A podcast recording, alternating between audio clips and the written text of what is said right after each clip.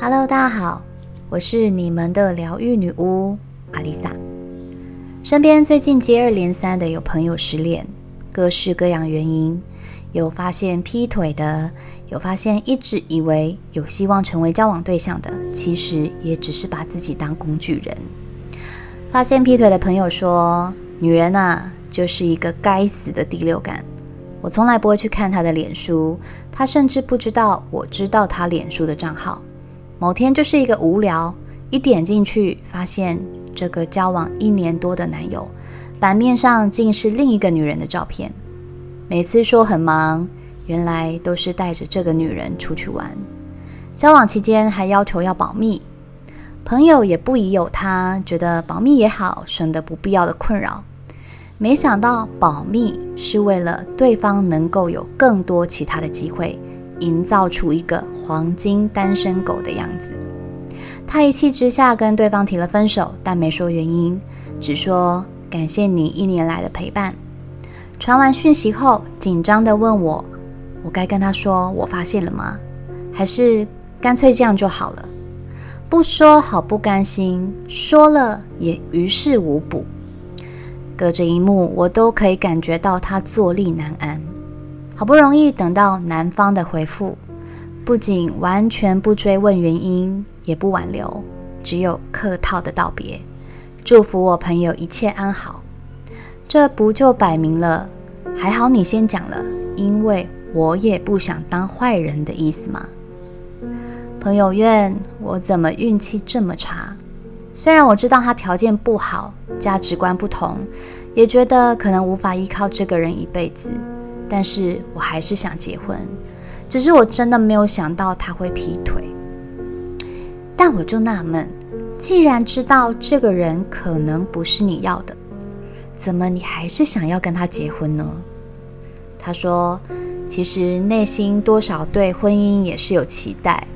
夜深人静，或是忙完一整天，一个人在家吃饭的时候，心里很无力，希望身边有个人可以陪伴。其实，我想他这句话应该是道中了很多人的心情。有时候明明知道对方人品不好、价值观偏差、没责任感等等一堆缺点，但为什么还是有很多人愿意用自己的青春陪一个不成熟的男孩长大呢？我所指的男孩跟年纪没关系，是指一个人的心智年龄哦。我想大部分的原因，除了爱是盲目的，就是怕寂寞。怕独处，即使这个人无法常常在身边，心里有个牵挂，有个担心，有个人烦，有个人可以让自己的情绪有点起伏，日子好像也不至于那么无趣。其实这种混乱的状态并不是爱的本质，而是出自于满足空虚与被需要的渴望罢了。我们称这种人为不爱会死症候群，就是因为谈恋爱的出发点在于填补寂寞，追求的只是刚开始恋爱的感觉，慢慢的将重心放在对方身上。严重的患者还会变成一只无尾熊，只想腻在一起，因为对方而失去原本的模样。谈了恋爱后，也在原本的生活圈完全离线。粉红泡泡总有一天会破灭。当两个人之中，一个往前走，一个还在原地讨爱的时候，脚步就会越离越远，最终还是得面对分道扬镳的结局。就曾经听过一对刚交往的恋人，刚在一起的时候寸步不离，男生关心呵护的把女生宠上了天。女生慢慢习惯了备受疼爱的重视感，开始也不跟朋友联络，跟公司请假陪男生去度假，翘掉进修课程去看男生跟朋友打球。时间一久，男生开始感觉到压力，他完全没有自己的时间，连跟哥们聚个会聊个 men's talk 都没办法，因为女生一定要出席。这样的爱情维持不了多久。女生说，男生变了，变得不再温柔、体贴、细心。男生说，女生变了，变得没有当初他刚认识她的那样活泼、独立又有想法。交往之后，问什么都没意见，宁愿两个人废在家里，也不想出去走走。两个人开始没话题可聊，没了新鲜感，自己也慢慢没了耐心。这样的爱情随处可见，也许就发生在你我身上。真正的爱情不是腻在一起就能天长地久。长到这把岁数，大家都能认同。童话故事都是骗人的吧？相反的，真正的爱情，即便是独处，也能感受到两颗心的亲密距离。那是一种信任与安心的踏实感。让你感受到不安、怀疑、困惑的，就不是爱情真正要带给你的美好。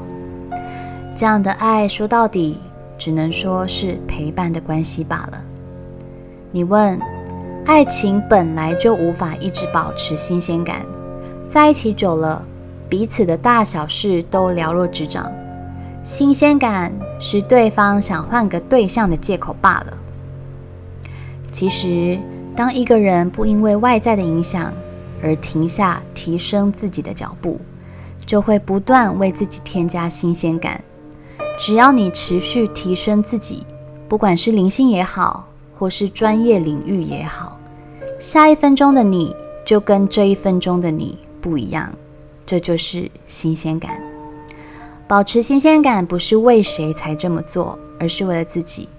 换作是你，你也无法忍受日复一日每天跟一个机器人腻在一起，还失去原本的私人空间吧？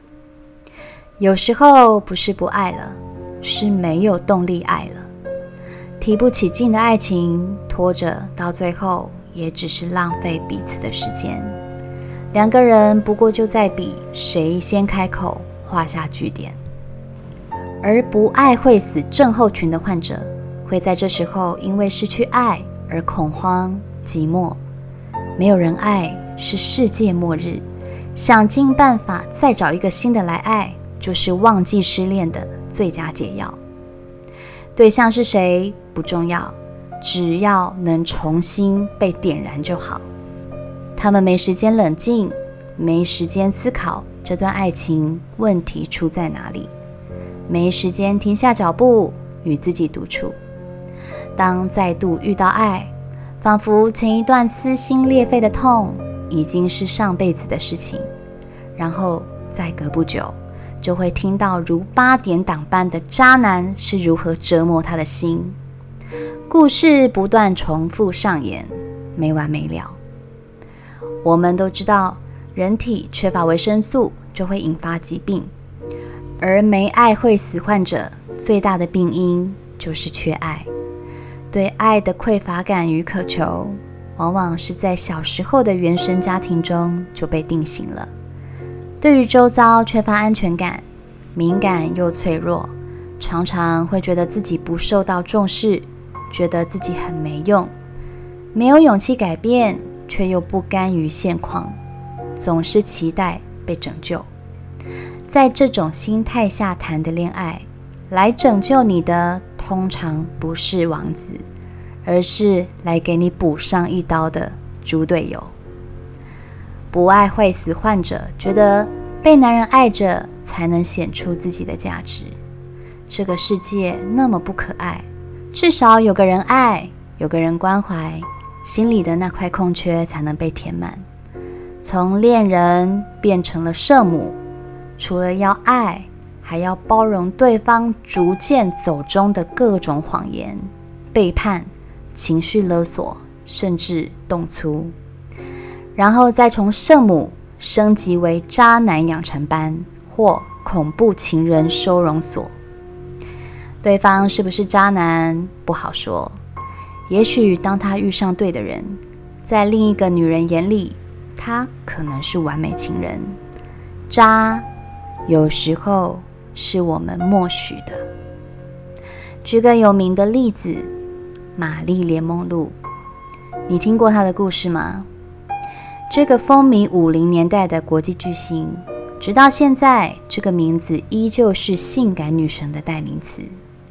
很多人只知道她的风光演艺生涯，但很少人知道她一生的命运多舛。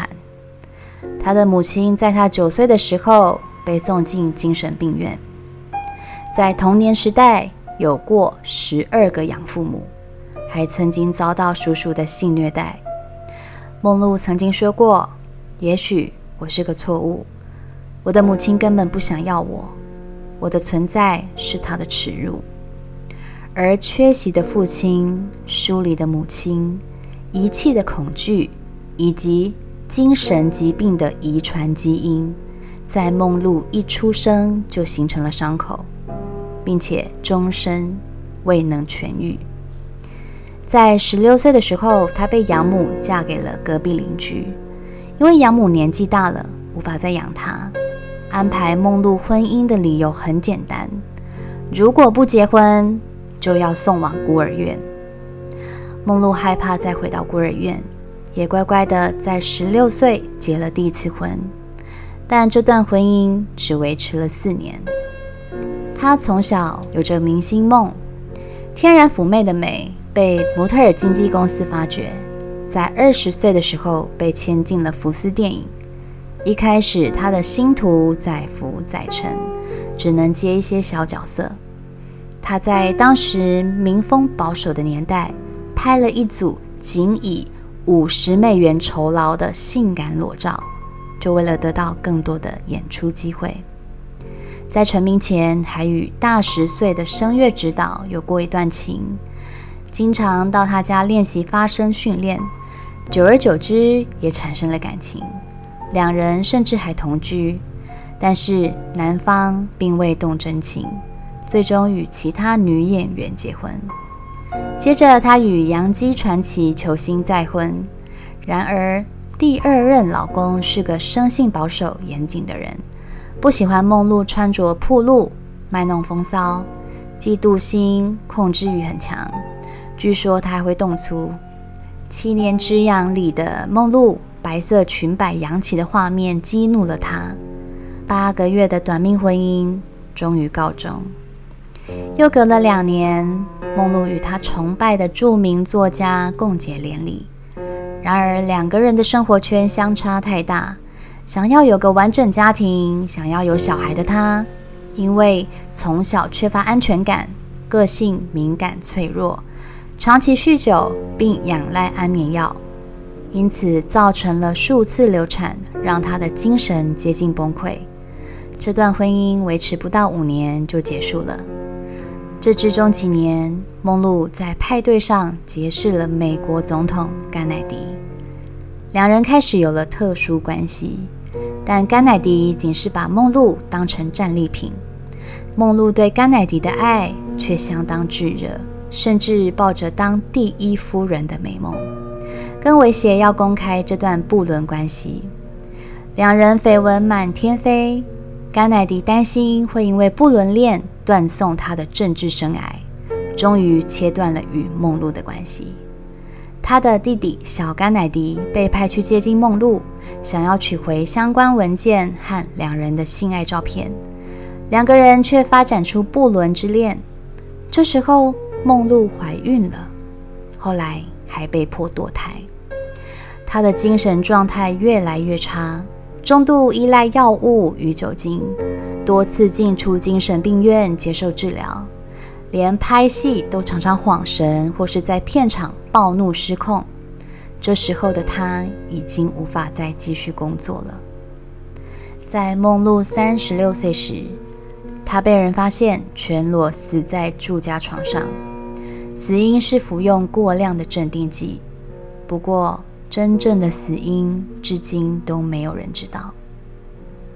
因为小时候的成长过程，造成了他对于家。对于爱的渴望，三段失败的婚姻之外，还有大大小小的情史。他也不讳言，为了得到演出机会，曾经与制片潜规则。在从小缺乏爱且被寄养家庭性侵的他，思想与观念都产生偏差。他从来不中断与其他男人交往。他认为在演艺圈，只要找对人上床就行了。他说不这么做的话，门外还有一个在等待机会的女孩。要说他利用了自己的性感魅力上位，不如说他觉得只有在献出身体的时候，自己才感受得到被爱的感觉。也因为一生渴求爱，让自己的生活圈变得越来越复杂，所吸引到的男人也都只是垂涎她的美色与性感，在他面前殷勤体贴，背后却是一脸轻蔑。他所付出真心的对象，都只是把他当作炫耀品，抓到梦露缺爱的弱点，让他一次次以为幸福就在眼前，只要再努力一点，只要再容忍一下，爱一定可以战胜一切困难。殊不知，他最该爱的那个人，应该是自己。当然，我们的人生不会那么洒狗血。只是像梦露这样渴求爱的女人，却不乏其数。不爱会死，渴望在爱里沉沦，狂悲狂喜，患得患失。为了追逐爱情，丧失自我。一个没有自我的人，就像是被人牵着走的盲人，连自己要被带到天堂还是地狱都不知道，还乖乖的把双手交给对方。我们常常把爱的顺序搞错，渴望有个理想对象，渴望过得像偶像剧一样甜甜蜜蜜，像童话故事般长相厮守，却忽略了先把内心的那个缺口填满。那个缺口可能是你的童年创伤，可能是一段痛苦的失恋经验，也可能是无法学会独处，过度害怕寂寞。这些问题不是没药可医，但是你总得先找出病因，诚实面对它，学习爱惜，学习独立，并尊重自己，才能培养出内在安全感。